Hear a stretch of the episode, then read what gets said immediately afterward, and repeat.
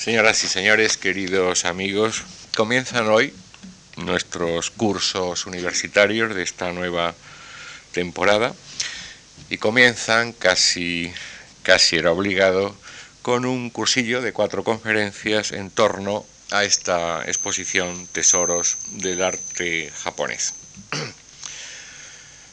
Si bien es cierto que en la comprensión del arte lo único realmente imprescindible es lo que los semiólogos ya nos han acostumbrado a, denominar el texto, es decir, las propias obras de arte. También lo es, o al menos eso creemos muchos, que otros datos, otros múltiples datos para el disfrute del arte pueden y deben ser extraídos de lo que los eh, mismos semiólogos llaman el pretexto, es decir, los autores, el conocimiento de sus vidas eh, como, como eh, personas individuales o colectivamente considerados o incluso como herederos de una tradición, el pretexto, el subtexto, el contexto social donde estas obras han nacido y estos artistas han trabajado, y mucho más cuando se trata de civilizaciones, de culturas que no nos son habituales y donde, por poner un primer y simple ejemplo, cambia hasta el mismo concepto de lo que ellos, en este caso los japoneses, consideran arte, que no es eh, exactamente lo mismo que nosotros europeos consideramos arte. Para aclararnos, para ayudar a, ayudarnos a comprender mejor estas obras, esta cultura que tenemos el honor de acoger en nuestras salas, nos ayudarán dos expertos bien probados, hoy y el próximo jueves, la profesora Kayoko Takagi, y la próxima semana, don Fernando García Gutiérrez.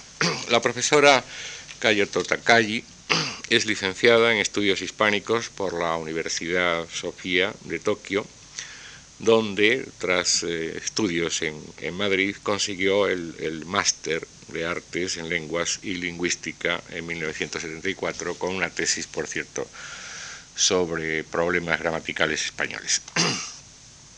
ha trabajado en el Departamento Cultural del diario Asai, ha sido funcionaria de la Fundación Japón, donde organizó como jefe del Departamento de Artes numerosas exposiciones de arte japonés en todo el mundo incluido aquí en, Madrid, ha colaborado también en una de ellas en el museo con gentes del Museo del Prado. Como profesora ha trabajado en eh, la Sociedad eh, eh, Japonesa Americana de Washington y ahora lo es, es profesora visitante en el Centro de Estudios de Asia Oriental de la Facultad de Filosofía y Letras de la Universidad Autónoma de Madrid. Eh, es autora de numerosas publicaciones, tanto sobre arte japonés como sobre arte español, y quiero agradecer, en nombre de cuantos aquí trabajamos, a la profesora Takagi la gentileza en colaborar en nuestras actividades culturales y a todos ustedes el que hoy estén con nosotros. Muchas gracias.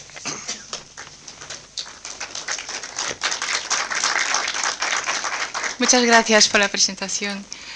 Antes de empezar mi conferencia, quisiera pedir eh, disculpas por mi español, que como ven ustedes yo no soy de aquí, eh, por lo tanto mi español puede carecer de perfección que me gustaría que tuviera, pero intentaré hacerlo mejor posible.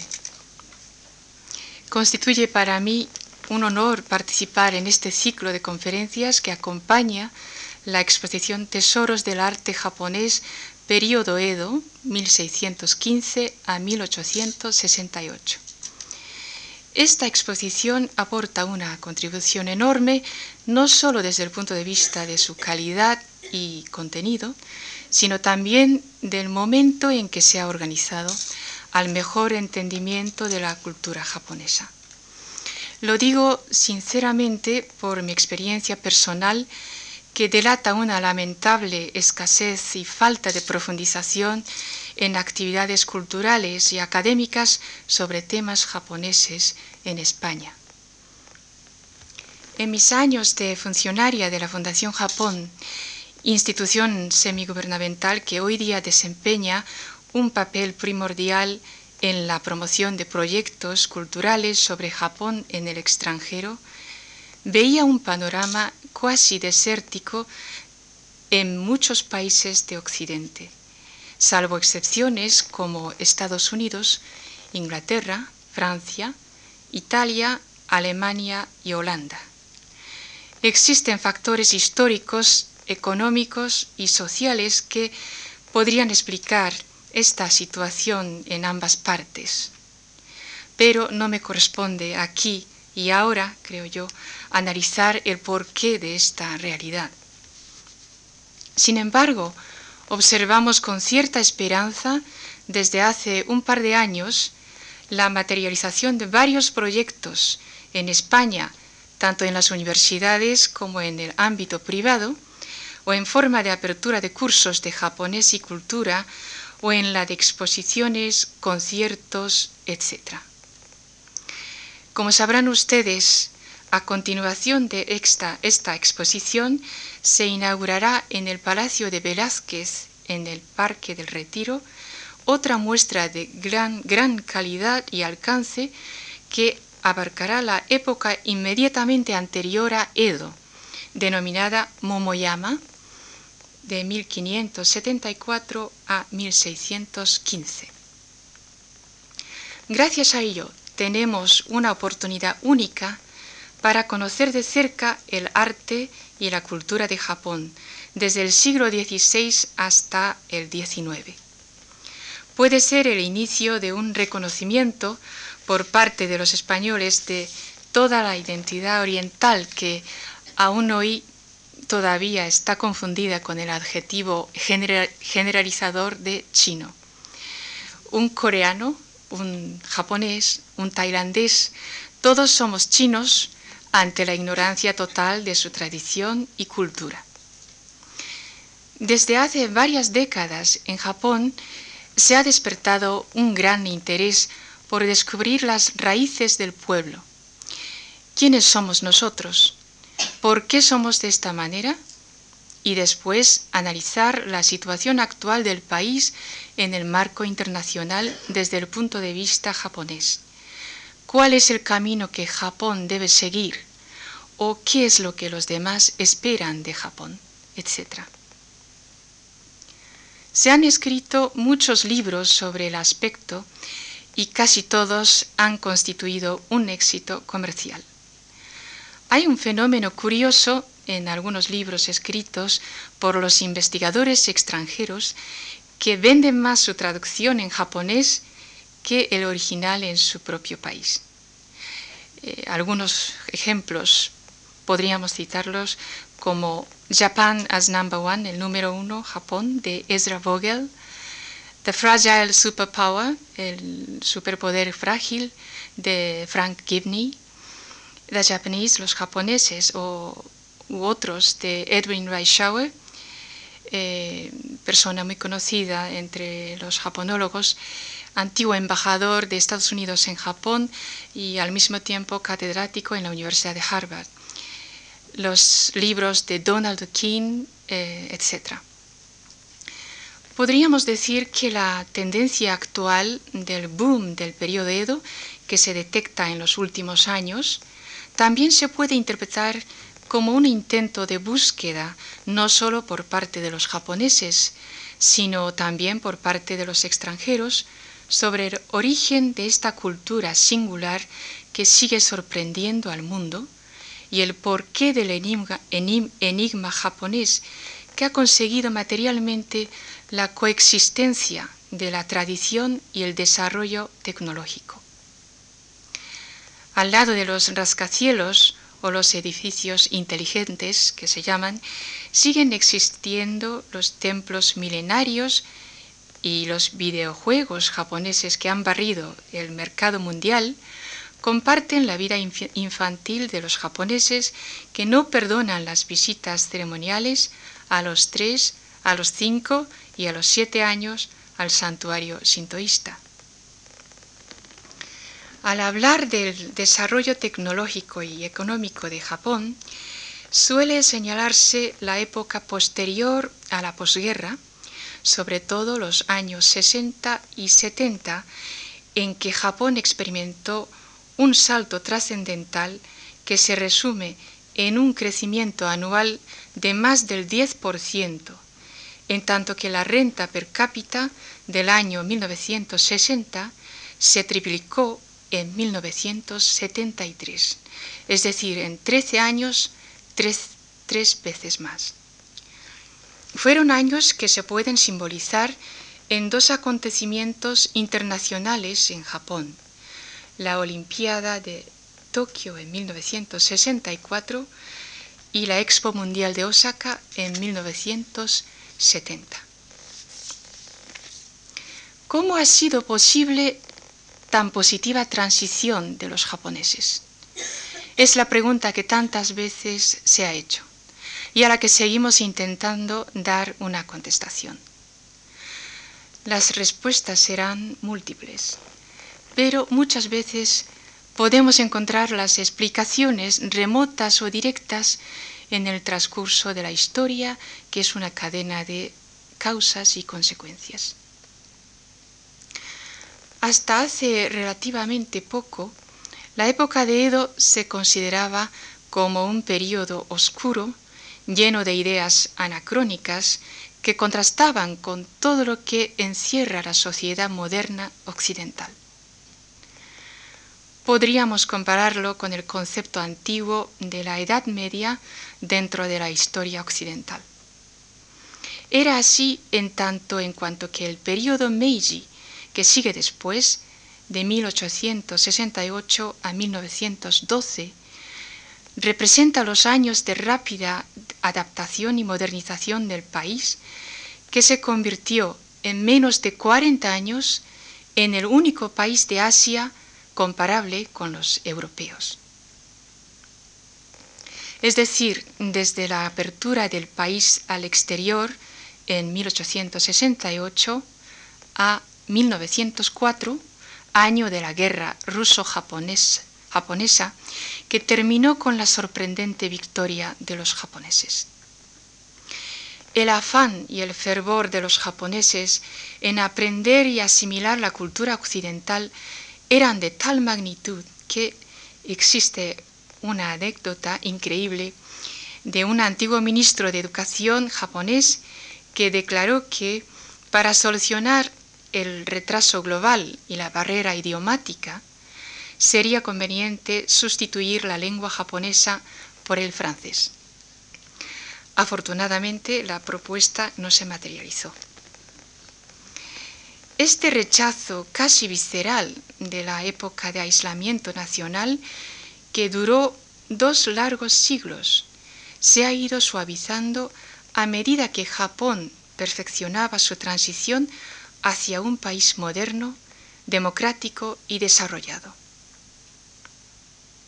Existe actualmente la tendencia a revalorizar este periodo de régimen feudal auténticamente japonés como una base dinamizada para su posterior desarrollo en cuanto a la modernización o, en otras palabras, la occidentalización del país.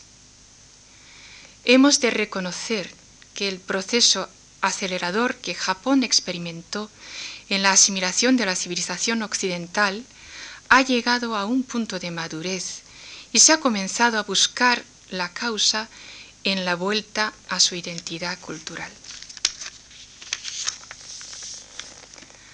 Para situarles de alguna manera a ustedes que me imagino no están muy acostumbrados a hablar de la historia de Japón, haremos una breve mención a la historia española y veremos a qué etapas corresponde el periodo Edo. El año 1615, el inicio del periodo, se encuentra, en el reinado de Felipe III. Es el periodo llamado generación pacifista del barroco. Después de la muerte de Felipe II, la hegemonía española se va debilitando y el imperio va perdiendo su integridad hasta la llegada del francés Felipe de Borbón, pretendiente a la corona española en 1713. Pese a esta tendencia, decadente, diríamos. Sin embargo, en el terreno cultural se produce el segundo siglo de oro, caracterizado por el barroco español, con personalidades como Góngora, Quevedo, Tirse de Molina, Calderón de la Barca, Velázquez, Murillo, etc. Por cierto, no será en vano también mencionar que Cervantes murió en 1616. El siglo XVIII español ofrece el reinado de Carlos III, la época reformista seguida por la influencia de la Revolución Francesa que caló de manera decisiva en la conciencia emancipadora de los pueblos y que evolucionaría dando lugar al ciclo revolucionario de la clase burguesa. España, al socaire de la invasión napoleónica, se verá obligada a admitir la independencia de sus colonias del ultramar.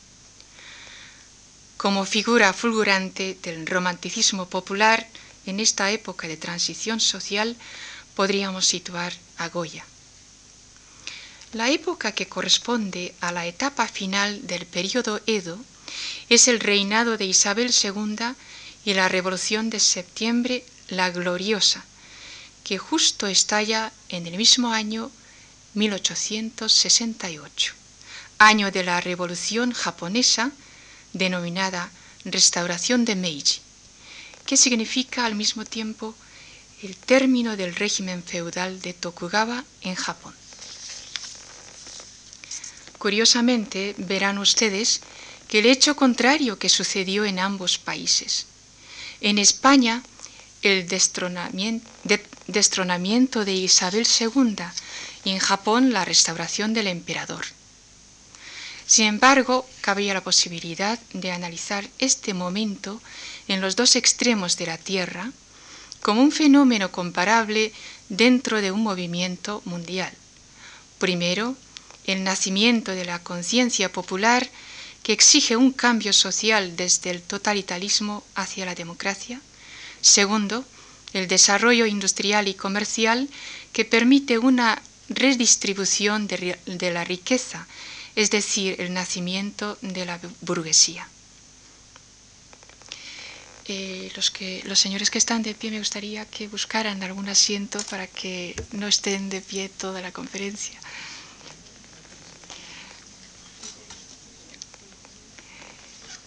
En fin, dejamos aquí la comparación y con esto espero que se hayan hecho ustedes una idea global de qué épocas estamos hablando. En 1271, Marco Polo salió de Venecia en camino de China. Según su descripción en su famoso libro, dice, a 1500 millas al este de China se encuentra una isla grande llamada, Zipango. Los habitantes no están sometidos a nadie. Producen gran cantidad de oro y no lo comercian con nadie porque los comerciantes no llegan hasta ahí por estar tan lejos. En China llamaban a esta isla Jibangwo que significaba el país del sol naciente, que es el origen de la denominación actual.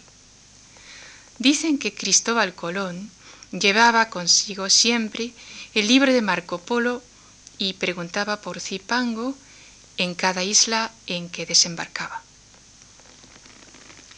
Dejaremos la fantasía de la historia por el momento, que por otra parte nos fascinaría si pudiéramos saber la verdad.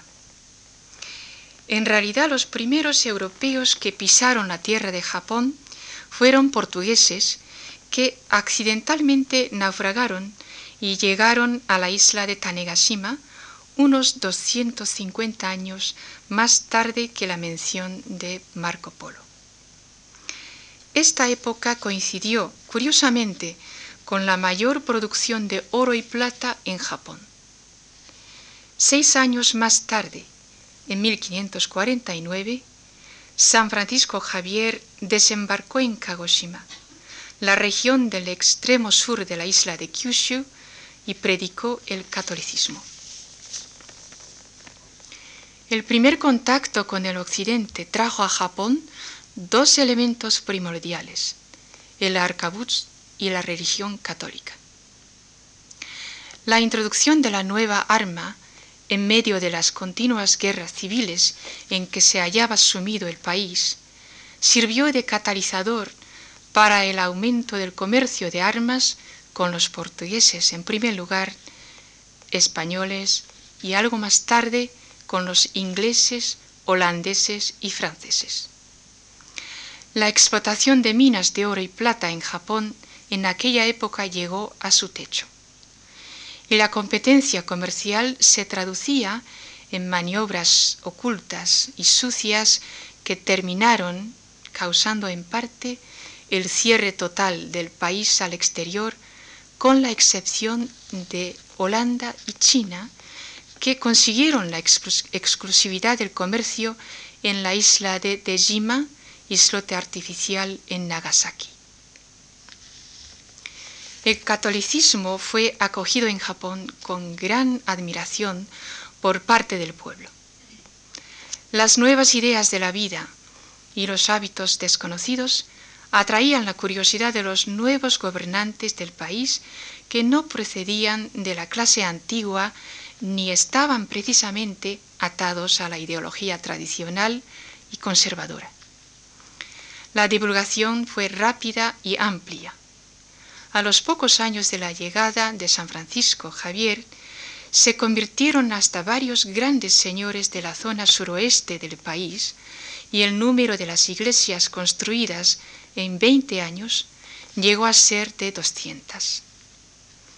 Sin embargo, la época inicial, llena de comprensión y generosidad, no duró mucho. Pronto las noticias de los acontecimientos en Latinoamérica y en Filipinas empezaron a preocupar a los gobernantes en su ambición unificadora. Se sabe de una carta escrita por un misionero en Manila en que recomendaba al Papa el envío de grandes tropas para conquistar las islas de Zipango. Si consideramos el número de naufragios que ocurría con frecuencia en aquella época y la ruta marítima desde Manila a Nueva España, que casi roza por las costas del archipiélago japonés, es muy probable que Toyotomi Hideyoshi y Tokugawa Ieyasu, los dos gobernantes de la época, se enteraran de estas misivas y sospecharan de las pretensiones verdaderas de los españoles. Sakoku es la medida decisiva que tomó el shogun Ieyasu ante esta amenaza. Sakoku significa cerrar el país del exterior. Como hemos visto hasta ahora, existen distintas razones para explicar tal política que decidió en muchos sentidos la suerte del país de ese momento en adelante. En todo caso, hemos de reconocer el hecho de que el rechazo a la religión católica iniciado por Hideyoshi no estaba arraigado en las diferencias religiosas como podía ocurrir en otras partes del mundo. Así como llegó y se popularizó el budismo en Japón a través de China, el cristianismo que se sepa no recibió ataques relevantes de los budistas. Una de las razones, en cambio, se atribuye al proceso centralizador del poder militar y político que se desarrollaba en aquella época. La divulgación de creencias cristianas no se encajaba en el molde feudal que inmovilizaría a la población durante más de dos siglos. El proceso de la política de Sakoku terminó en 1641 y los cristianos que se quedaron en el país después de la sublevación de Shimabara de los católicos japoneses no tuvieron, no tuvieron otro modo que caer en clandestinidad. Hoy día quedan reliquias de los Kakure Kiristan, así los llamaban a los cristianos ocultos, como imágenes budistas con Niño Jesús o señal de cruz en la espalda de ellas. Ustedes sabrán de sobra la historia de los mártires de Nagasaki que ocurrió eh, precisamente en este momento de eh, persecución del catolicismo. Según Umesao Tadao, director del Museo Nacional Etnológico, que está en Osaka, Ieyasu consiguió con Sakoku, aparte de evitar la fuerza amenazadora del catolicismo, monopolizar el comercio exterior con el que algunas regiones del suroeste del país estaban amasando grandes fortunas. Por otra parte, el profesor Shinzaburo Oishi en su libro de Edo Jidai, periodo Edo, opina que Sakoku se puede considerar una política positiva que eligió Japón como respuesta a las circunstancias externas e internas que rodeaban el país. Cerrar las puertas a las presiones cada vez mayores de los extranjeros interesados cambió en 180 grados el rumbo que podía tomar la suerte de Japón. Como todo aislamiento significa un retroceso en la evolución ortodoxa, a nivel del pueblo llano, el interés por el mundo exterior se redujo a la mínima expresión durante esta época. Y el desconocimiento del desarrollo científico, tecnológico y cultural de Occidente dejó a Japón con grandes traumas que aún hoy día no podemos negar en sus influencias en muchos aspectos de la vida japonesa. El período Edo abarca desde el comienzo del siglo XVII hasta mediados del XIX. Edo, actual centro de Tokio, es el lugar donde se instaló el gobierno central llamado Bakufu de la familia Tokugawa. El Bakufu controlaba los gobiernos regionales independientes entre sí, llamados Han. De ahí el régimen Bakuhan de los Tokugawas. Shogun es el título máximo que podía alcanzar un samurái, el cual tradicionalmente significaba el jefe del poder político y militar al mismo tiempo. Tokugawa Ieyasu, después de la muerte de Toyotomi Hideyoshi, retoma la, la, labor de la unificación del país y establece un régimen feudal absolutista con sus súbditos.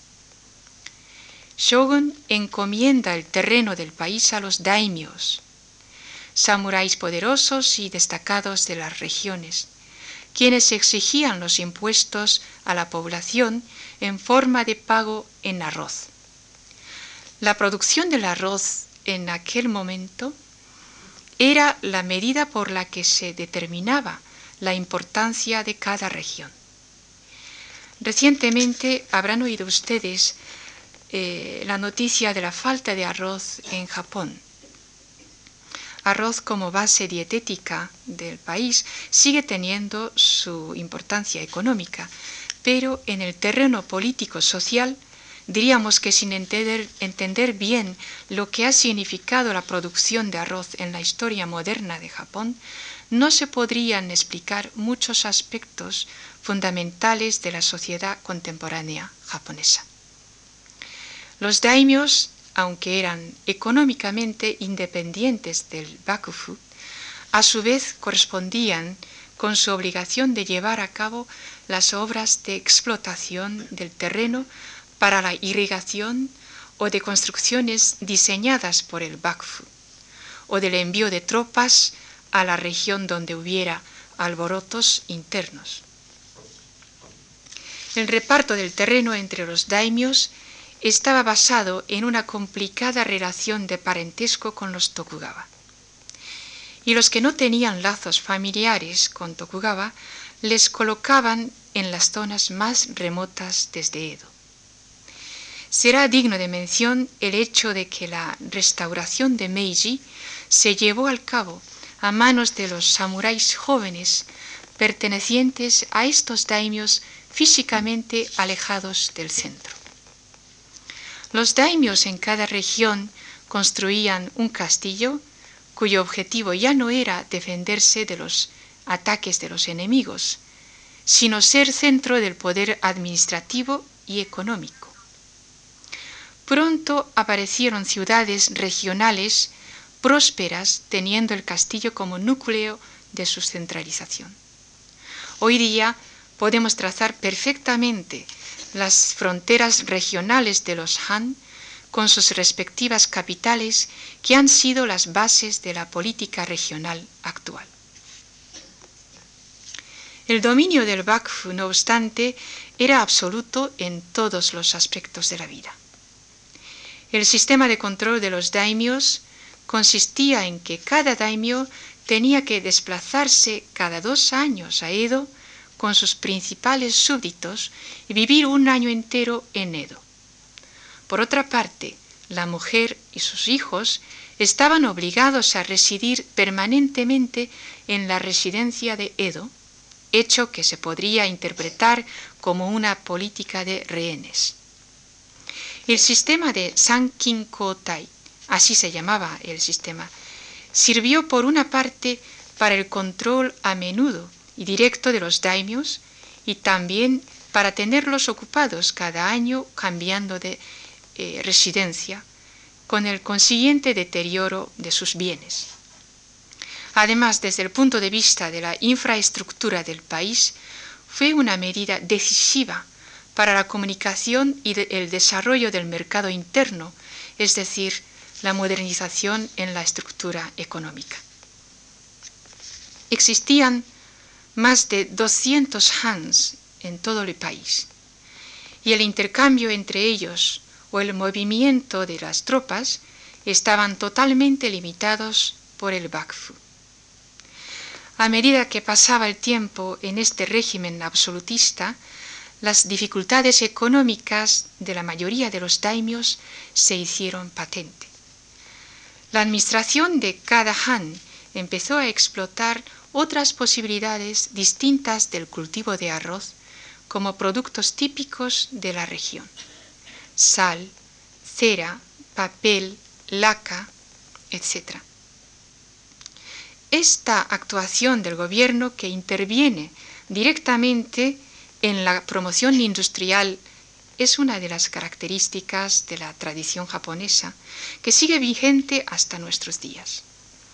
Además, el sistema de administración y los cargos de esta empresa pública, que podríamos llamar así, son perfectamente paralelos a los de las grandes empresas japonesas actuales. En una palabra, el sistema de Han era la base sólida que existía para la rápida transición japonesa que experimentó Japón en el período Meiji a partir de la apertura del país a mediados del siglo XIX. Hemos dicho que el título de shogun era el cargo máximo a que podía aspirar un samurái. A pesar del dominio total que ejercía el shogun Tokugawa, su título era otorgado por el emperador.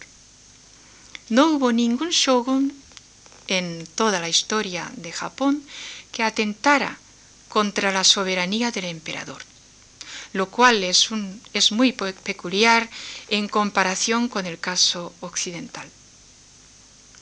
Seguramente la imagen mitológica del emperador como único linaje nacional permitía su continuidad a pesar de su importancia nominal que en la época de Edo dejaba a la corte imperial en una situación precaria. Justo en el año 1615, el año en que Ieyasu aniquila a las fuerzas de Toyotomi en la batalla de verano de Osaka, se decretan los códigos de las casas de Bushi y de la casa imperial y de los nobles. El sector religioso tampoco se quedaba fuera del control central a través del código de los templos y santuarios. La experiencia de la fuerza militar que demostró alguna que otra secta religiosa en una época anterior, debió enseñar una lección muy clara a los Tokugawa. La coexistencia de dos pilares, uno en Edo y otro en Kioto, se mantuvo a lo largo del periodo Edo y merece un examen histórico sobre su significado. Kioto fue la capital antigua de Japón durante ocho siglos, desde el siglo VIII hasta el XVII, y el lugar de sede de la corte imperial hasta el siglo XIX. La antigua cultura de los nobles, madurada y sofisticada ya en la época de Heian, hacia los siglos desde el eh, octavo hasta doce, nunca sufrió un corte ni discontinuidad.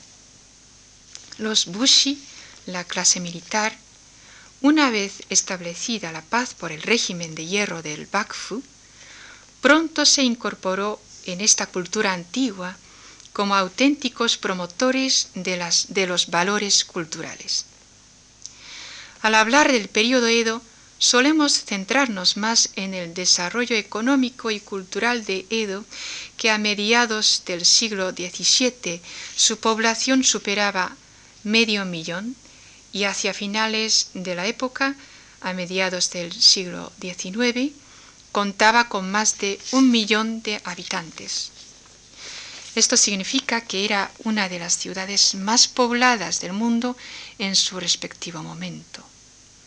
Sin embargo, el papel cultural que jugaba Kioto hasta el siglo XVIII era muy superior al de Edo.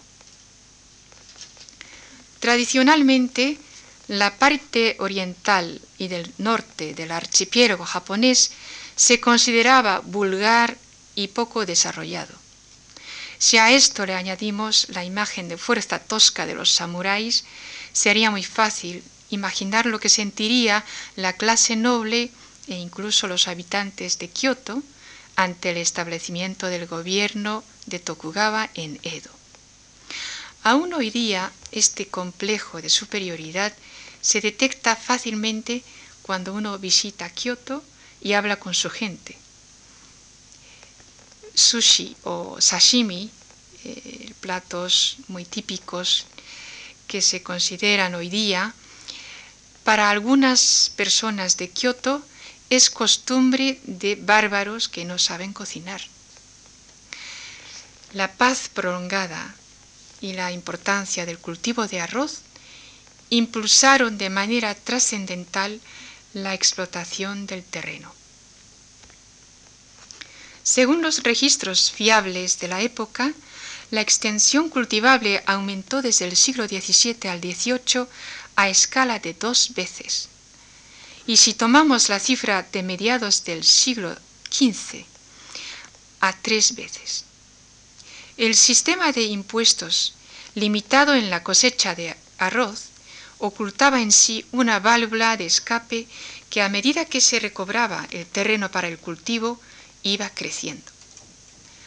La concentración de población en grandes ciudades y alrededores de los castillos empezó a ofrecer posibilidades de comercializar otros tipos de cultivos y productos.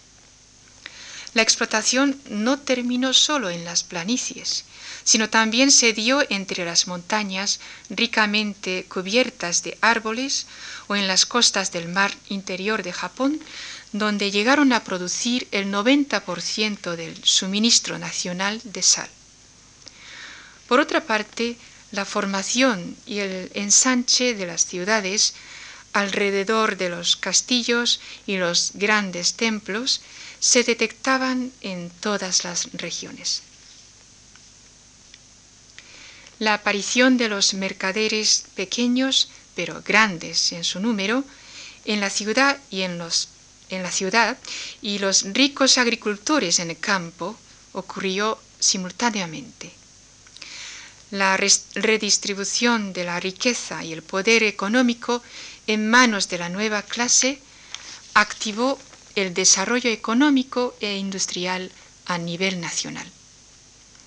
La clase chonin, pequeña burguesía, por utilizar un símil occidental, antes despreciada según la escala de jerarquía feudal, que consistía en el orden samurái, agricultores, industriales y comerciantes, recobró la fuerza de masa y al menos en el terreno económico y cultural consiguió invertir este orden de clases. El profesor Tsuji Tatsuya, en su libro Pensar sobre el periodo Edo, cita a Mitsui Takatoshi como uno de los más destacados representantes de estos comerciantes que se enriquecieron y consiguieron sobrevivir la transición de Meiji a la economía capitalista. Le sonará su apellido Mitsui. Ciertamente era uno de los antepasados fundadores de la actual empresa Mitsui. Echigoya, la tienda de textiles y kimonos que abrió Takatoshi en Edo en 1673, se hizo de oro con un método de negocio barato orientado al poder adquisitivo, adquisitivo de las masas, negocio que necesitaba una producción nacional de seda y algodón sin depender del comercio exterior muy limitado en aquella época con China y Holanda. Además, respaldado por los habitantes de Edo que ya podían y sabían disfrutar de tales lujos. Era el comienzo de la sociedad de consumo en su forma inicial. La prosperidad asegurada por una paz prolongada dio origen a una cultura popular en manifestaciones artísticas como el teatro kabuki, eh, ustedes habrán visto en la película, en algún libro, es un género de teatro que combina el canto, el baile, el drama en uno, eh, y el teatro Joruri, que también se deriva del teatro kabuki, que fue mucho más popular en Osaka que en Edo, eh, se presenta con los marionetas en lugar de los actores. Sin embargo, eh, los temas son dirigidos a los adultos, no era teatro para los niños. O la divulgación de ukiyo-e, que ustedes habrán visto ahora mismo en las eh, galerías, en esta exposición, etc. Que explicaremos con más detalles en la próxima conferencia el pasado mañana. Se dice que a finales del siglo XVII, solo en la ciudad de Kioto, existían de 70 a 80 editores. Hasta entonces, la lectura de libros estaba limitada a los nobles, estudiantes, bonzos y médicos. Sin embargo, a partir del siglo XVII, el tipo de publicaciones dio un giro sustancial hacia libros de entretenimiento de masas, como cuentos ligeros, guías, ukiyo-es, etc. La llegada del método de imprenta occidental en 1593 facilitó en gran medida la propagación de libros, pero también habría que señalar que el nivel de cultura de la gente popular que era capaz de sostener este mercado. Es muy conocido el bajo índice del analfabetismo en el Japón de hoy día. Una vez más podemos encontrar aquí el germen de las características contemporáneas japonesas. Durante el periodo Edo, la educación popular dependía totalmente de una institución antigua llamada Terakoya. Eran centros privados como templos o casas de samurái de baja categoría, donde podían estudiar tanto los hijos de los samuráis eh, como los de los agricultores o comerciantes.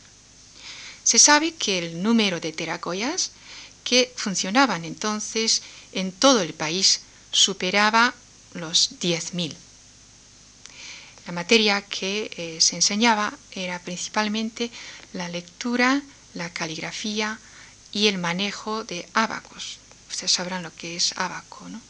Es una forma, eh, formato quizá privado, eh, primitivo, quiero decir, de la calculadora actual, diríamos, eh, las bases de matemática elemental. Tanto el Bakfu como Han se preocuparon por la educación de sus súbditos, estableciendo centros como Daigaku, Daigaku, actual nombre para las universidades, pero la divulgación de la educación básica entre las masas se debió enteramente al afán y al esfuerzo realizado por la gente corriente, que empezó a tener un nivel de cultura muy similar al de la clase samurái. El derrumbamiento del Bakufu de Tokugawa se produjo como consecuencia de hechos concatenados a partir de la aparición de cuatro buques negros americanos en la bahía de Tokio. Eran inmensos y dos de ellos echaban humo negro. Los japoneses que gozaban la inercia de una paz prolongada, pasmados por primera vez, reconocieron de cerca la amenaza de las armas modernas. El comandante Perry consiguió hacer abrir las puertas de Japón sin dar ningún cañonazo y firmó un tratado de paz y amistad en el año 1853. Como si se hubieran puesto de acuerdo, los rusos, holandeses, ingleses y franceses les siguieron a los americanos y firmaron tratados sucesivamente. La apertura total del país ya no se podía evitar. Y en las luchas internas entre los que apoyaban la restauración del emperador y los del Bakufu, los Tokugawa tuvieron que resignarse a devolver el poder del gobierno al emperador Meiji. De esta manera se llevó al cabo la restauración de Meiji y empezó una nueva era para Japón. El susto psicológico causado por los cuatro buques americanos no desapareció durante mucho tiempo de la mente de los japoneses.